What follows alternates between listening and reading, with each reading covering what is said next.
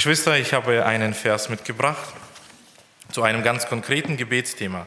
Den Vers, den ich euch vorlesen möchte, findet ihr in Jesaja 49, Vers 15.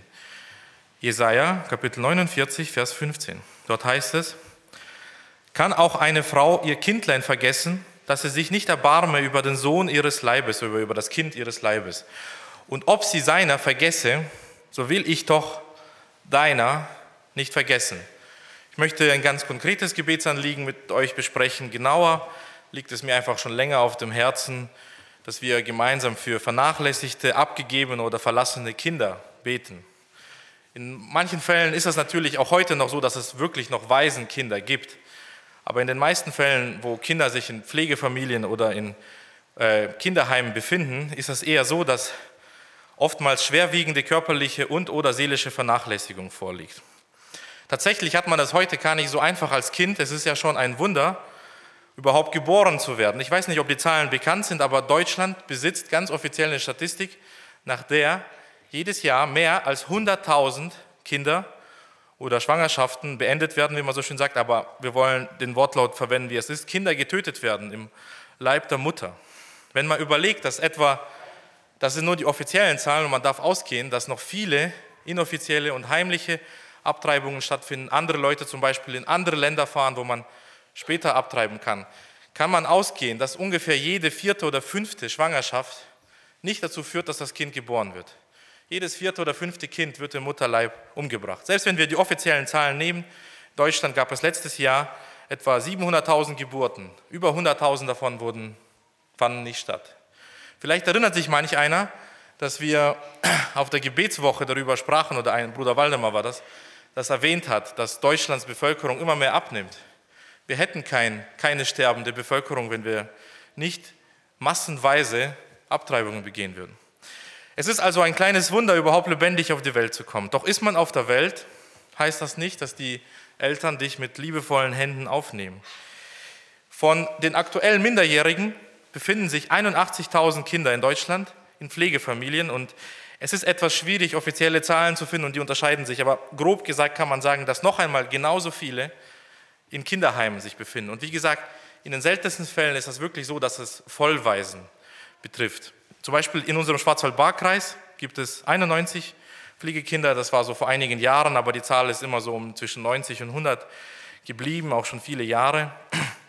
Und auch hier ist das so, dass ungefähr genauso viele Kinder sich in Kinderheimen befinden. Und hier gibt es eine Sache, wenn ich jetzt einfach ein paar Nöte von quasi vernachlässigten Kindern erwähnen möchte oder körperlich und seelisch vernachlässigte Kinder nachdenken möchte, dann gibt es etwas, was uns hindern kann, darüber nachzudenken, nämlich, weil wir gleichzeitig enttäuscht sind, zum Beispiel von der Arbeit des Jugendamtes und sagen, das ist so ein ungerechter Verein, der erzählt uns hier was. Aber Tatsache ist doch, dass es Vernachlässigung geben würde, auch wenn wir gar kein Jugendamt hätten in Deutschland. Vernachlässigung würde es geben, äh, wenn es nicht eine Familie bereit wäre, Pflegekinder aufzugeben, würde es trotzdem weiterhin Vernachlässigung geben. Mir hilft eine Begebenheit aus der Literatur, das einzuschätzen, genauer. Mark Twain hat 1885 das Buch Huckleberry Finn beschrieben. Huckleberry Finn ist ein Halbweise. Er hat nur noch seinen Vater. Sein Vater ist ein schrecklicher Säufer. Er verprügelt Finn un unheimlich hart und heftig, sperrt ihn oft tagelang ein, kümmert sich null um ihn und Finn muss oftmals, oder Hack muss oftmals in einem Fass übernachten draußen, lebt wie ein Obdachloser, ist etwa zwölf Jahre alt. Das schildert das Leben vieler Jungs um ungefähr 1850 in Amerika. Und äh, Mark Twain beschreibt, wie eine Witwe diesen Jungen aufnehmen möchte, dass er bei ihr aufwächst. Sie hat keine eigenen Kinder, aber ein Gericht entscheidet, das geht nicht. Familie kann man nicht trennen. Man darf da nichts unternehmen. Also, es gab dort kein deutsches Jugendamt, trotzdem wurde die Situation nicht besser, vernachlässigter Kinder. Und das ist der Schwerpunkt, das ist das einzige Thema, was ich heute erwähnen möchte. Und unseren Augenmerk möchte ich darauf lenken, dass es Kinder sind, die eine besonders schwere Last zu tragen haben. Mir liegt da ein Vers auf dem Herzen, Galater 6, 2. Einer trage des anderen Last, so werdet ihr das Gesetz Christi erfüllen. Dieser Vers macht ja deutlich, manche haben eine leichte Last zu tragen, manche eine schwere und manche eine besonders schwere. Und ich denke, wenn du ganz früh im Leben schon erfahren musst, dass deine Eltern dich verlassen, sich von dir abwenden, das ist schon eine schwierige, manchmal unerträgliche Last. Die erste Last, die man hat, und diese Liste ist alles andere als vollständig, ist einfach die Suche nach Antworten. Ich glaube, diese Frage, warum haben mich meine Eltern verlassen? Warum vergisst die Mutter ihres Kindes? Auf diese Frage wirst du noch nicht einmal dann eine Antwort bekommen, wenn du perfekte Pflegeeltern hättest, die dir wundervolle Liebe liefern, weil diese Wunde einfach bleiben wird. Und tatsächlich ist dieses Verlassen oft schlimmer, als man denkt. In den meisten Fällen ist das so, dass Väter, die das Kind gezeugt haben, sich null darum kümmern. Das ist eigentlich fast eine Standardantwort. Wo ist der, Antwort, wo ist der Vater? Vater spielt keine Rolle. Nach einer Nacht voller Seligkeit, in der das Kind gezeugt wurde, hat er sich nie wieder darum gekümmert. Und das ist gang und gäbe für viele tausend Kinder hier in Deutschland, in unserem Land. Und diese radikale und kapitale Abwendung der Eltern von den eigenen Kindern muss unglaublich schmerzhaft sein.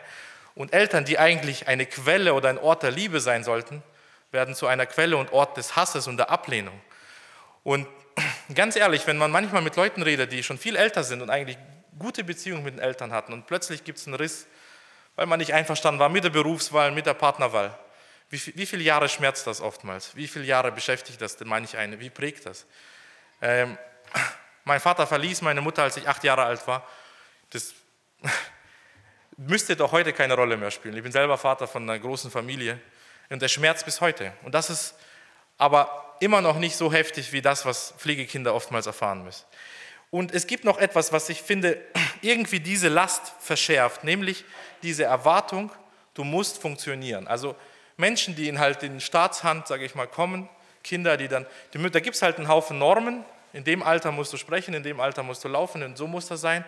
Und wenn du mal ein bisschen aus dem Raster fällst, dann naja, das liegt halt an der schlechten Bindung, äh, unsicher gebunden, Vernachlässigung, was weiß ich, zack, ein Raster drin und du landest in ein System von Therapien und Behandlungen, die niemand mehr aufhören wollen.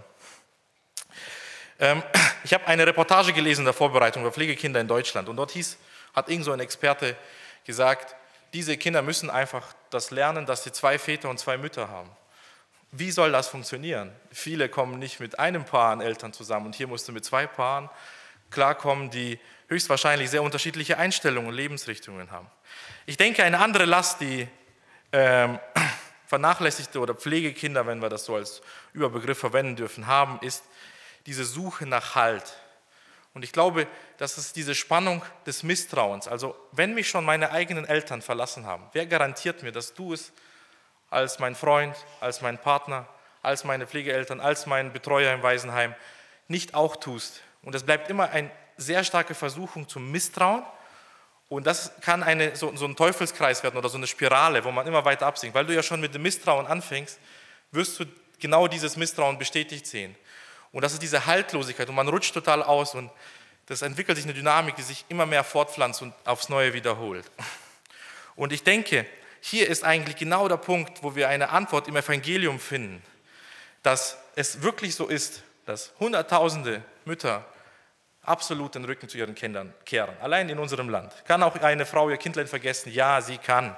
Aber wer kann sein Kindlein nicht vergessen? Das ist Gott, der Vater. Das ist die Quelle und der Pfeil, der Fels, der wirklich hält. Und ob die Mutter dich vergisst, das ist die Botschaft, die wir wirklich hier fest verkündigen können. Gott wird dich nicht vergessen. Gott wird niemals den vergessen, der in Christus ist. Wir können ja sagen, diese Verheißung gilt nur Israel, aber alle Verheißungen sind Ja und Amen in Jesus Christus, so sagt es uns Paulus im zweiten Korintherbrief. Wer in Christus ist, für den ist diese Verheißung gültig. Dort findest du die Liebe, die dir deine Eltern nicht geben konnten. Und ich glaube, die letzte und entscheidendste Prüfung ist, dass man auskosten muss, was andere verschuldet haben.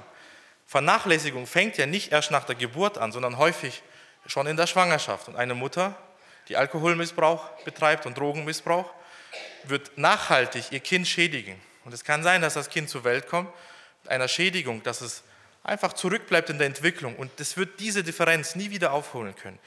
Und ich finde das eine sehr schwere Last, nach diesem Sprichwort, dass äh, die Väter saure Trauben gegessen haben, aber den Kindern sind die Zähne stumpf geworden. So heißt das immer wieder im Alten Testament, so sagte es das Volk Israel, dass die Väter gesündigt haben, wir müssen die Kosten ausbaden.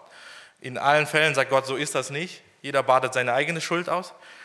Aber der Gedanke hier ist doch so, dass eigentlich die Eltern sich versündigt haben und die Kinder müssen das ausbaden. Und hier nicht in eine Versuchung zu kommen, zum Beispiel nicht zu vergeben und zu sagen, warum muss ich diese Last tragen? Zeigt immer darauf hin, dass man mit Gottes Wegen hadern kann. Ähm, in der Gebetswoche hat Bruder Paul uns erzählt, dass er sich immer wieder fragt, Gott, wie kann es sein, dass ich in einer christlichen Familie und im Wohlstand geboren wurde?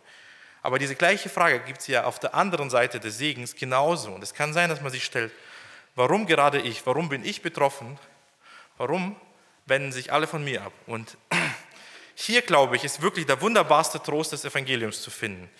Denn wenn andere an dich herantreten und sagen, du musst funktionieren, du musst genügen, du musst Erfolg haben, du musst deine Gaben optimieren, du musst perfekt sein, das ist einfach nicht Gottes Prinzip zu handeln. Gottes Prinzip zu handeln ist, meine Kraft ist in den Schwachen mächtig oder lass dir an meiner Gnade genügen. Mir fällt diese Begebenheit ein mit dem Blindgeborenen. In Johannes 9 lesen wir von ihm, Jesus ging vorüber und sah einen Menschen, der blind geboren war. Und da war auch die Frage, an wessen Schuld liegt das? Und seine Jünger fragten ihn und sprachen, Rabbi, wer hat gesündigt, dieser oder seine Eltern, dass er blind geboren ist? Jesus antwortete, es hat weder dieser noch seine Eltern gesündigt, sondern es sollen die Werke Gottes offenbar werden. Deswegen sehe ich letztlich in letzter Instanz den Kummer und den Leid vernachlässigter Kinder nicht pessimistisch, dass man sagt, hey, du bist nur ein Opfer. Vor Gott ist niemand ein Opfer. Wenn wir schwach sind und gebrochen und wenn wir ähm, die, das ist der einzige Ausweg, den ich sehe. Wenn man nicht die ganze Zeit messen will, wieso hat das der andere besser, dann nur daran, dass man sagt, hey, genau die Gaben, die ich habe, und wenn ich langsam in der Entwicklung bin, ist das ja genau die Möglichkeit, dass Gott mich gebrauchen kann in seinem Reich. Es kann sein, dass die Menschen diesen Menschen immer weiterhin geben, die Vol äh, Entschuldigung, die Botschaft geben werden, weißt du, du genügst eigentlich nicht, du bist nicht so weit, du bist zurück und ja, bist ein Opfer, ein Versager, ein Loser. Sicherlich wird das weiterhin die Botschaft bleiben, aber es ist nicht das Prinzip. Gottes. Denn von Gott heißt das, was gering ist vor der Welt und was verachtet ist, das hat Gott erwählt, was nichts ist, damit er zunichte mache, was etwas ist. Und deswegen ist meine Überzeugung, seit einigen äh, Jahren gibt es ja einige Pflegekinder in unserer Gemeinde, dass wir dadurch durchaus Wunder und Wirken Gottes erwarten dürfen. Um zum Abschluss zu kommen, möchte ich vier konkrete Gebetsanliegen formulieren. Ich denke, das erste Gebetsanliegen ist, dass es wieder geheilte Familien gibt. Das Beste, was einem vernachlässigten Kind passieren kann im irdischen Sinne, nach der Bekehrung oder Wiedergeburt, ist sicherlich, dass diese eigene Ursprungsfamilie wieder geheilt wird, dass Mutter und Vater wieder gesund werden. Oder dass man, wenn man ein Waisenkind ist, eine heile Familie findet. Äh, nur eine Sache erscheint noch besser, dass es erst gar nicht zu dieser Vernachlässigung kommt. Wir wollen beten für die Last, die solche Menschen haben, dass sie daran nicht zerbrechen, sondern lernen, was Psalm 68, 20 sagt. Gelobt sei der Herr täglich, Gott legt uns eine Last auf, aber er hilft uns auch. Diese Last geschah immer im Willen Gottes. Auch, dass jemand zum Beispiel drogensüchtige Eltern war, hatte und damit einen Schaden hat, mit dem er sein Leben lang kämpfen hat. Es geschah einfach mit Zustimmung Gottes, das müssen wir sagen. Nicht, dass Gott das wohl heißt, aber er ist in dieser ganzen Sache dabei gewesen und verspricht, auch diese Menschen zu tragen. Und ich denke, wir dürfen auch beten, dass wir eben mit dieser Veränderung, die wir auch in unserer Gemeinde sehen, klarkommen, da in Verständnis wachsen. Und das vierte ist eben auch der Vers, den ich gelesen habe, Galater 6, 2, dass wir auch diesem Gebot Christi nachkommen, einer trage des anderen Last, so werdet das Gesetz Christi erfüllen. Wir wollen zusammen beten. Amen.